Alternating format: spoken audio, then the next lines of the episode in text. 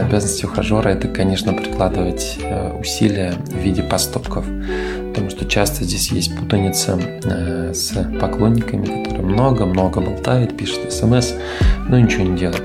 Поэтому ухажер отличается тем, что он ухаживает, он, да, может пожирать ее ухо болтовней красивой, но основной, конечно,